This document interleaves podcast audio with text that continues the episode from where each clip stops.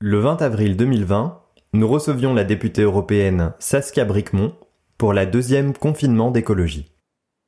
Voici l'enregistrement de nos entretiens en visioconférence, les questions d'écologie et des participants à l'échange, et les réponses de Saskia Bricmont. Dans cette deuxième partie, Saskia nous propose un regard d'eurodéputé écologiste sur le Green Deal européen le Green Deal, le, groupe des Verts, bah, ici finalement il y a, un plan qui est, proposé euh, par la Commission. Le groupe des Verts a, choisi de, soutenir ce plan, euh, j'imagine avec euh, avec des réserves. Alors tu nous as envoyé une, vidéo de la de la Commission européenne, on va la, la diffuser maintenant et puis et puis j'imagine que tu pourras commenter tout ça. The European Green Deal is Europe's new growth strategy. We have to act now. The European Commission has prepared three concrete actions that will offer a strong basis for the New Deal. I want Europe to become the first climate neutral continent in the world by 2050. Real benefits include zero pollution, affordable and secure energy, smarter transport, and high quality food. A Just Transition Fund will leverage public and private money, including uh, with the help of the European Investment Bank. All these will contribute to a global Green Deal. No one will be left behind. We will deliver a sustainable Europe investment plan. Our 1 trillion euro of investment would give investors confidence to make long term decisions on environmentally responsible projects. This will mean new jobs, a cleaner environment, and a better quality of life for people. We Europeans are ready. Voilà, donc vous avez vu euh, la nouvelle stratégie de croissance de l'Union européenne, qui est le Green Deal, euh, et, et ses différentes approches. On m'avait demandé de présenter un peu le Green Deal, je me suis dit, tiens, euh, on va un peu montrer quelle est l'approche de la Commission européenne. Et je pense qu'en tant qu'écologiste, il y a certains mots qui ont dû vous, titiller. Euh, parce qu'effectivement, oui, le Green Deal, euh, c'est une étape.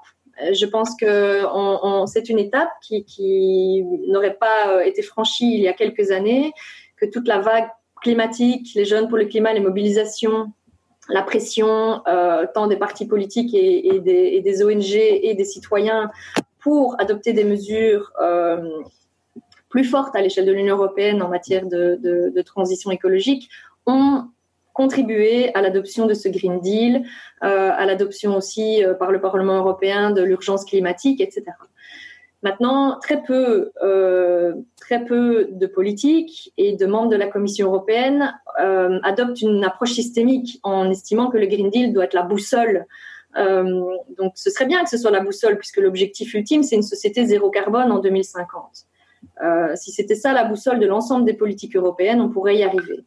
Le gros problème de ce Green Deal aujourd'hui, c'est pas ce qu'il contient, c'est pas les plans d'action auxquels il est censé donner lieu, donc le paquet économie circulaire, le paquet euh, de la fourche à la fourchette qui doit promouvoir les circuits courts, l'alimentation locale, bio, etc. Donc tous les aspects du Green Deal en tant que tel sont intéressants, importants et doivent donner lieu à des investissements. C'est ça l'objectif. Et donc ça, on soutient. Mais il vient en parallèle aux politiques qui, elles, ne sont pas réformées. Il, n'intègre pas, ce Green Deal, la politique agricole. Donc il y a un problème, puisque la politique agricole, est largement contributrice euh, aujourd'hui en l'état avec l'utilisation, le recours massif aux pesticides, le recours euh, à l'agriculture euh, industrielle. elle est largement contributrice aux émissions de CO2 et au réchauffement climatique et à la perte de biodiversité. Et donc, si on ne réforme pas la politique agricole, si on continue à soutenir l'agro-industrie, si on continue à avoir un système qui subsidie les grosses exploitations, puisqu'on a des subsides à l'hectare, et que euh, ces subsides ne servent pas à l'agroécologie, à la sortie des pesticides, à la transition, enfin, oui, à un retour en arrière, mais pour du, bon, vers une agriculture durable qui respecte la santé des travailleurs, des agriculteurs, de leurs familles, des consommateurs et de l'environnement, je ne sais pas objectivement comment on va atteindre les objectifs du Green Deal, deuxième gros secteur politique qui doit être réformé euh, à notre sens pour respecter les objectifs euh, climatiques et arriver à une société sans carbone, c'est la politique commerciale. Aujourd'hui, les traités de libre-échange sont tous sauf des modèles vertueux en matière euh, environnementale et en matière sociale. Prenons un exemple très connu, celui du Mercosur. On sait que la conclusion de l'accord du Mercosur va renforcer les problèmes de déforestation au Brésil. Pourquoi? Puisque les quotas d'exportation de bœuf brésiliens vont augmenter dans le cadre de cet accord de libre-échange avec l'Europe et que déjà aujourd'hui, en l'état, la déforestation a lieu parce que c'est un modèle économique défendu par Bolsonaro, mais pas que, euh, euh, d'exploitation industrielle et de, et box, hein, enfin typiquement les images d'ultra-production à l'américaine, euh, qui donnent lieu à des déforestations massives, à l'expulsion des communautés indigènes et leur, et leur, leur assassinat. Hein. On, on, sait que des, des personnes issues de la communauté indigène brésilienne ont été assassinées pour s'être opposées à la politique menée par euh, le gouvernement Bolsonaro. Euh, et tout ça, on est prêt en tant qu'Union européenne, en tant que consommateur, en tant que politique, à fermer les yeux là-dessus. C'est juste inimaginable. C'est juste inimaginable, sachant d'autant plus que cet accord va déstructurer les, relations économiques régionales entre les pays du Mercosur eux-mêmes, donc aujourd'hui, il y a un modèle économique qui s'est créé entre le Mexique, l'Argentine, le Brésil, euh, etc., que, que l'accord du Mercosur va déstructurer parce que le Brésil aura plus intérêt à exporter vers l'Union européenne que vers les pays euh, latino-américains. Donc, on, chamboule tout un système économique qui est imparfait. Hein. Je ne dis pas que le modèle actuel latino-américain est le bon, euh, mais il n'empêche que l'Argentine, elle, va euh, avoir des répercussions négatives pour son économie parce qu'elle va perdre un partenaire commercial qui est le Brésil et qu'elle ne va pas avoir les capacités de réellement exporter sur le marché européen. Donc, elle, elle va y perdre au final dans cet accord. Et ça, personne n'en parle. Personne n'en parle.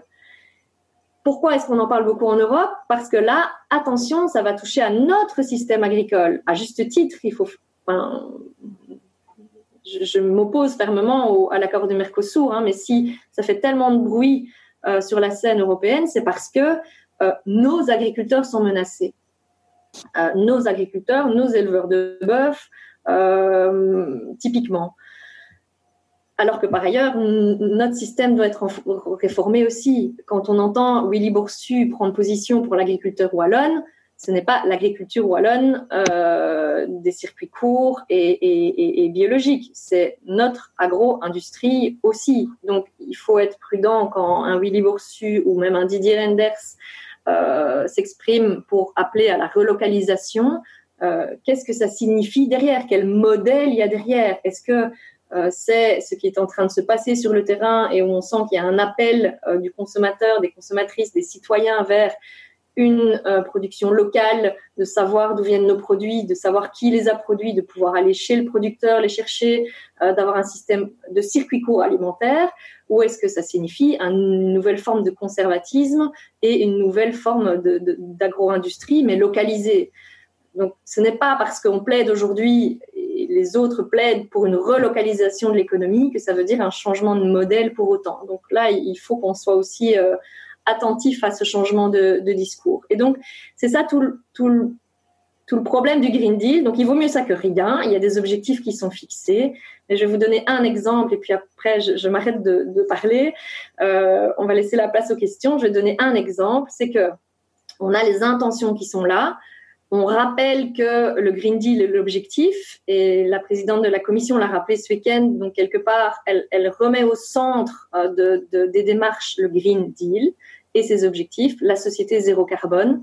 Mais quand nous, on propose de lier les aides post-Covid, les aides de relance dont on vient de parler, à la transition et aux objectifs du Green Deal, aux objectifs climatiques de Paris, qui, pour rappel, entre nous, sont déjà insuffisants. Il faudrait aller plus loin, mais le Green Deal, ce sont les objectifs de Paris en termes de réduction des émissions de CO2.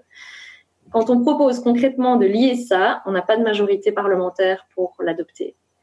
Et c'est pour ça que nous, vendredi, on s'est abstenu sur la résolution du Parlement européen sur les mesures euh, à mettre en place dans le cadre de la gestion de la crise sanitaire, parce qu'il y a des mesures concrètes comme les eurobonds, donc ce qui traduit concrètement la solidarité financière européenne, ou comme la liaison des aides de relance à la transition écologique, aux objectifs de Paris et à la lutte contre la perte de biodiversité, qui n'ont pas été validés. Et donc la question c'est, OK, mais entre les intentions qui sont de dire oui, le Green Deal est au centre et on va respecter Paris, et ce qu'on fait, négocier avec Trump, on continue, euh, le commissaire au commerce continue à négocier en pleine crise avec Trump, malgré toutes ces déclarations, malgré la sortie de l'accord de Paris des États-Unis, malgré le fait qu'ils viennent de déclarer qu'il retirait sa contribution à, l'OMS. On continue à négocier en tant qu'Union européenne avec euh, le Mercosur, avec euh, les États-Unis, ce qui est totalement contradictoire avec les objectifs déclarés du Green Deal. Alors dans les dans les questions euh, du, du, chat sur les sur les sujets que tu as abordés, hein, là notamment les, les marchés commerciaux et alors aussi la, la question de la politique euh, agricole commune ou euh, plutôt de ce qu'on pourrait faire au niveau circuit court. Il y avait deux questions donc tu les as abordées en en, en partie, mais Peut-être que euh, pour la pour la partie des, des marchés euh, de libre échange commerciaux, euh, est-ce que on a des marges de manœuvre? Avec quelle stratégie on pourrait essayer d'en sortir ou de ne pas en engranger plus? Et alors, dans un tout autre sujet, mais pour finalement, quelque part pour sauver la, biodiversité. Alors, je vais lire la question de, de, Tony. La meilleure façon de sauver la biodiversité presque morte, c'est de booster nos circuits courts, consommer local, transformer notre agriculture, créer des emplois, assurer la sécurité alimentaire, où davantage de vie serait menacée en cas de rupture de l'approvisionnement.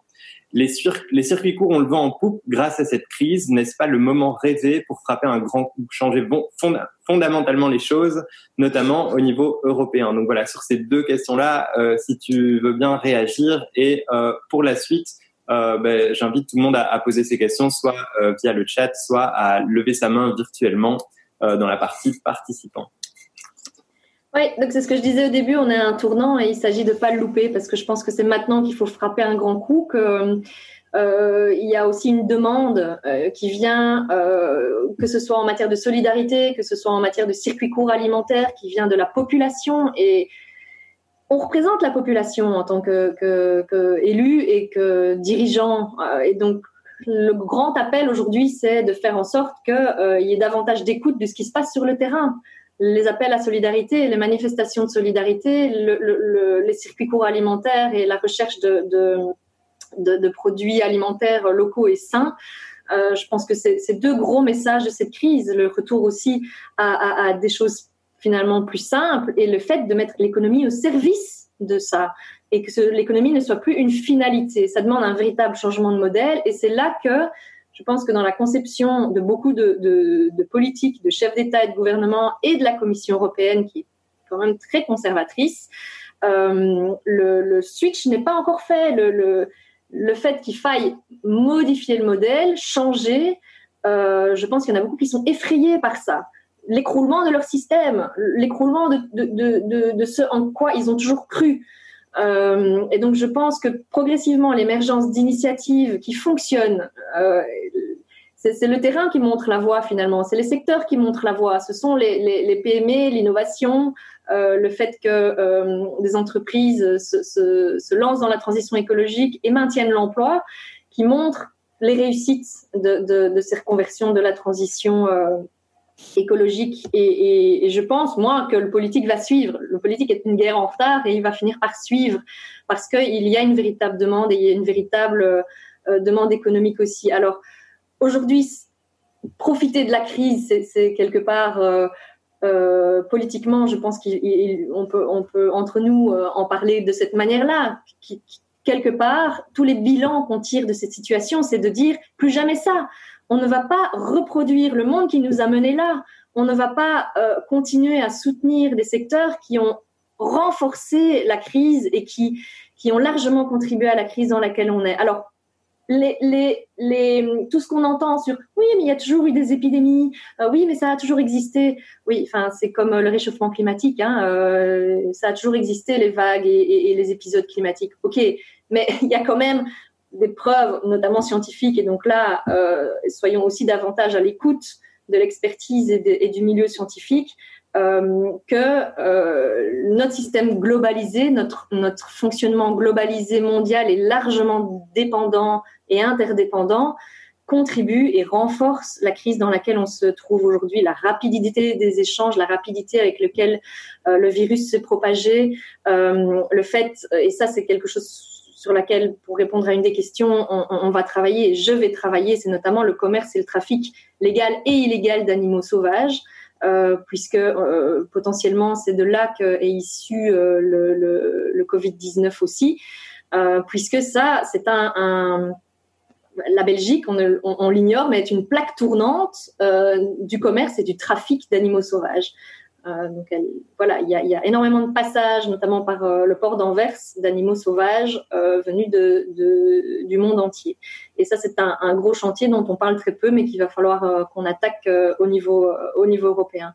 Alors fondamentalement, réformer le système, je pense que c'est maintenant qu'on doit vraiment y aller, pousser et de tous les côtés. Euh, nous, on y travaille évidemment au niveau euh, du groupe des Verts au Parlement européen, euh, mais vous n'êtes pas sans savoir qu'on est fort minoritaire et je suis un peu le poil gratter. Je, je, suis, je suis déjà une emmerdeuse en fait au sein de la commission commerce international parce qu'elle est ultra conservatrice. Les députés qui sont dans cette commission, ce sont des néolibéraux.